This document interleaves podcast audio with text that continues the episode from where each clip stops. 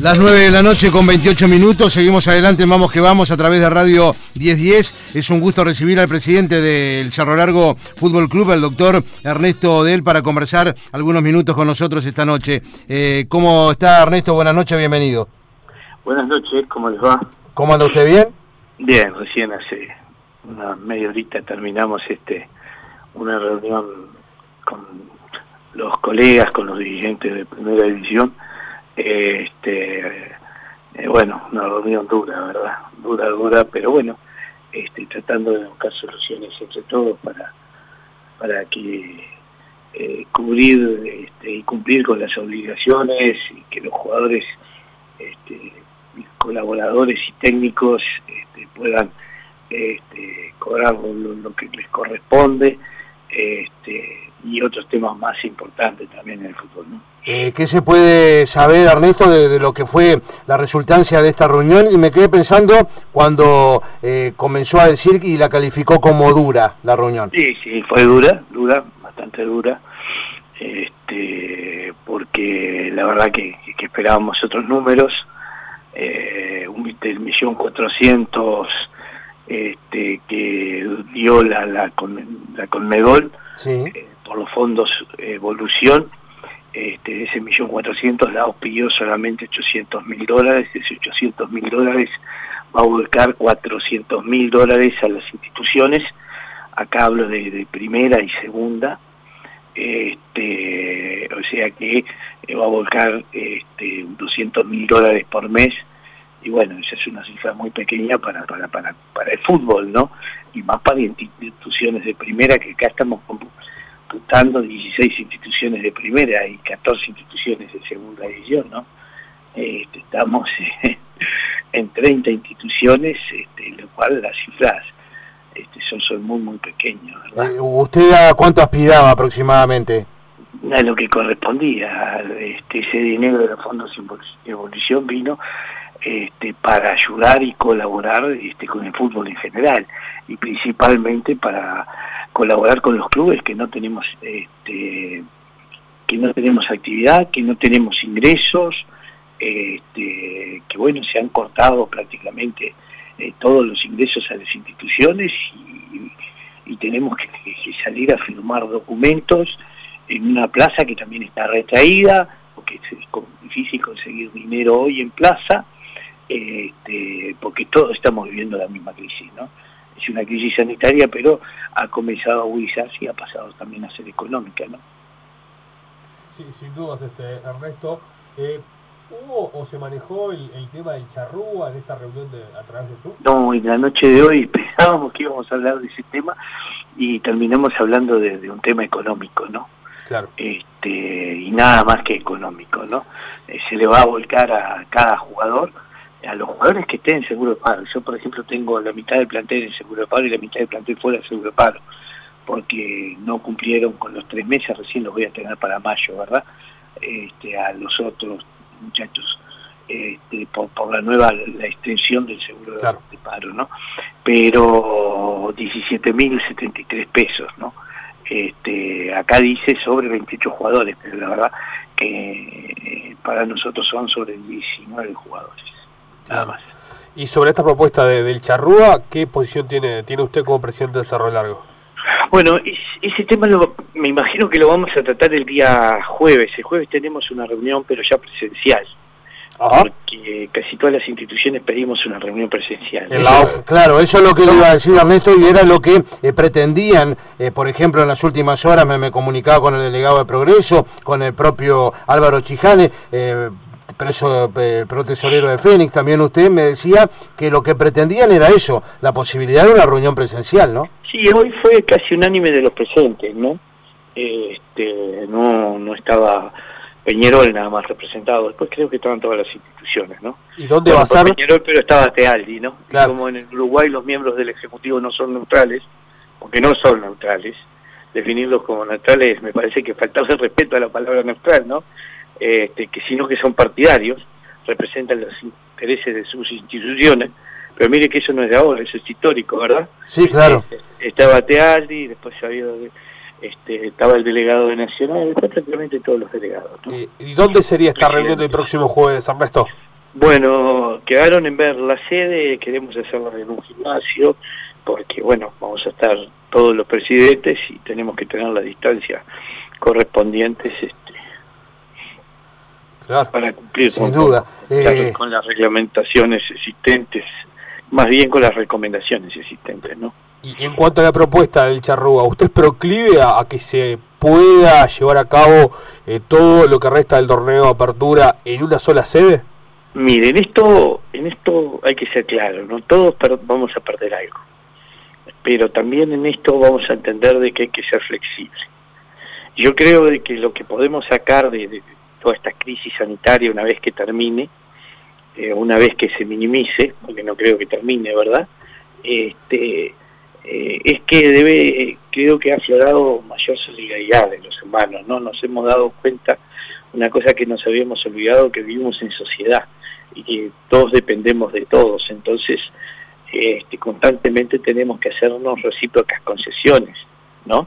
Y en esto, si bien mi institución debe ser la que pierde más, si, si este proyecto este, sigue adelante y se transforma en una realidad, porque nosotros perdemos algo fundamental que es la localía. Usted sabe que este, tenemos muy pocos puntos perdidos en los últimos tres años en el arquitecto Antonio Villa, en donde prácticamente... Sin duda ha sido inexpugnable Cerro Largo ahí. ¿no? ha sido inexpugnable, son, nos hacemos muy muy fuertes, hemos cambiado de plantel y el Cerro Largo sigue siendo fuerte en el Villa, ¿no?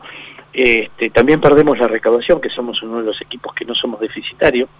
Este, perdemos el calor de la gente y la, pero bueno pero este, como va a ser sin público eh, eso no no no es no, no va a ser el problema pero sí el problema sería el ser local porque siempre pesa el Huilla por más de que esté vacío es un escenario este que, beneficia mucho al Cerro Largo Fútbol Club y también eh, que nos tenemos que trasladar a Montevideo porque no podemos viajar todas las semanas claro. lo cual implica un costo importante que ya lo ha tenido permanentemente, ¿no? Eh, sí, permanentemente. Pero bueno, acá creo que, que, que, que, por primera vez vamos a usar el complejo celeste. Si este proyecto tiene andamiento, vamos a usar el complejo celeste.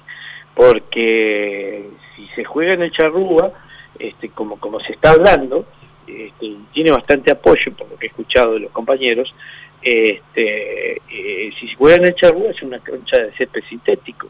Y bueno, en el complejo celeste tenemos este, canchas de, de, césped sintético para poder entrenar y tenemos una, una loja, tenemos este para quedarnos este, las comodidades necesarias y suficientes para quedarnos. Y el complejo celeste es propiedad de la Asociación Uruguaya de Fútbol, ¿verdad?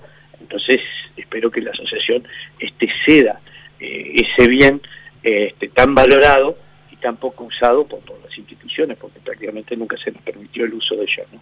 Eh, sin embargo, Ernesto, el propio presidente de la asociación en estas últimas horas, Ignacio Alonso, ha, dicho públicamente que, eh, digamos, eh, sería partidario de que se jugara en el Estadio Centenario. Bueno, también puede ser, ¿verdad? Puede ser, pero hay que ver si aguanta el piso del estadio, ¿no? Porque... Sí, nosotros hablábamos en el arranque de nuestro programa con, con el presidente de CAFO, el contador Lombardo, y desde ese punto de vista dijo que no habría inconvenientes. Claro, soportaría cuatro partidos por semana. Eso es el todos, sabemos, todos sabemos cómo es el centenario, ¿no? Eh, ¿Cuántas veces lo hemos visto bien el centenario? Muy pocas veces. Es verdad. En la vida de cada uno, ¿no? Sí, sí, es cierto. Este, es un escenario que... se ve en invierno también, ¿no? Claro, se ve en el invierno, se ve en las lluvias, este es un escenario que inmediatamente siente el terginar de los partidos, este, entonces podría ser como alternativa, pero tenemos que tener un escenario también con un piso sintético. Y mire que esto no es bueno, no es bueno el piso sintético, lo entiendo yo, porque da beneficios a uno. Por ejemplo, Rentista va a ser un club que se va a beneficiar porque entrena en piso sintético, ¿no? Pero, pero bueno, eh, como le decía al principio de la nota, este, acá tenemos que ser flexibles y tenemos que entender que el fútbol tiene que retornar, porque el fútbol no solamente para los clubes le va a hacer muy bien, le va a hacer muy bien a la sociedad en su conjunto. Usted sabe que el fútbol eh, tiene incidencia en lo social, en lo económico, en lo cultural, pero también tiene una incidencia en lo psicológico y sociológico. ¿No? Entonces creo que el fútbol es una válvula de escape, no, no creo, sino que el fútbol es una válvula de escape, entonces creo que nos va a permitir escaparnos, aunque sea por un rato, de esta problemática que estamos viviendo, que a todos nos, nos ha pegado en algo, ¿verdad? Sin duda. Eh, ¿Usted es de la idea o piensa, Ernesto, que, que se va a retomar la, actividad en agosto o piensa que puede ser antes? Para mí tendría que ser antes, ¿no? Bueno, para mí esto hay que evaluarlo semana a semana, ¿no? Quiero corregirme, hay que evaluarlo semana a semana. Y bueno, y hay que, estar atentos a lo que dice la, autoridad competente. La autoridad competente es el Ministerio de Salud Pública, el Poder Ejecutivo, asesorado por, por, por, por los tres especialistas este, los científicos que están trabajando con el Poder Ejecutivo y que lo están asesorando, creo que tenemos que ir todo de la mano, la Secretaría de Deporte, las autoridades de la AUF y la opinión también de, los clubes y los jugadores, ¿no? Claro. De todos, en definitiva. Si esta propuesta de, del Charrúa o, o llámele el centenario, con la posibilidad de que Tenfield pueda transmitir este, los ocho partidos, eh, ¿eso hace cambiar las condiciones del contrato? Jurídicamente no, ¿no? Jurídicamente no, creo que no. Este, según tengo entendido, hay una cantidad de partidos porque este, el fútbol tiene, los clubes tenemos la obligación de darles tantos partidos a, la empresa Temsi por este, lo que se firmó en ese contrato, ¿no? Con las extensiones que ha, ha tenido, ¿verdad? Este, creo que anda por 240 partidos. Sí. Entonces, para cumplirlo, este, para cumplir con el contrato desde la parte nuestra, la parte de las instituciones, la Asociación Uruguaya de Fútbol, este, bueno, ahí tendríamos que tener más partidos este, por semana, ¿no? Claro, es una forma de compensar en, definitiva. Me quedo la última, porque en Perú se habla mucho de, Dos Santos. Sí, se habla, se habla de Dos Santos, sí. Eh, hasta, hasta que lo quieren este, nacionalizar. Sí, han hecho un gran negocio los peruanos, ¿no? Pero mejor negocio hemos hecho nosotros que lo hemos revalorizado, este, que hasta lo quieren nacionalizar y que bueno, para, para, para, para adquirir los derechos económicos este, de, jugador, porque actualmente está en calidad de préstamo, este, ya vamos a tener que hablar de cifras importantes, ¿no? Es lo que yo le dije a ellos. Ellos han ganado porque lograron el concurso de un goleador y Cerro Largo ha ganado porque ha revalorizado este, a un jugador este, no a nivel local, sino ya a nivel internacional. El mercado peruano abre mucho las puertas hacia el mercado este, del MLS y hacia el mercado mexicano. ¿no? Eh, me quedé pensando, Ernesto, eh, desde el punto de vista de lo que arrancamos este, la, conversación, el aspecto económico, que usted ha manifestado que eh, dista mucho de lo que pretendían de alguna manera. ¿Se va en esta reunión que, que nos dijo prevista para el próximo jueves nuevamente tocar este tema o ya es un tema laudado? No, se va a seguir tocando un tema, ¿no? Los temas de dinero siempre se tocan, ¿verdad? Este, siempre se va a hablar del tema. Nosotros entendemos que es una cifra pequeña este, por, por, por, por, por, el número que ha volcado la, Confederación por los Fondos de Evolución este, para el fútbol uruguayo, ¿no? Este, al fútbol se le va a volcar 400 mil dólares en total eh, este, en todo este proceso de crisis. Calcule este, que cada institución ¿Cuánto tiene de presupuesto aproximadamente? Y bueno, 80, 70, 100 mil dólares, ¿verdad? Y acá son 400 mil dólares para dos meses para 30 instituciones profesionales. Sin duda. Eh, doctor Ernesto Del, gracias por atendernos esta noche. Vamos que vamos. Seguiremos el contacto en estas próximas horas. ¿eh? No, por favor, un gusto. ¿eh? Que pase muy bien. Hasta luego, pasa bien.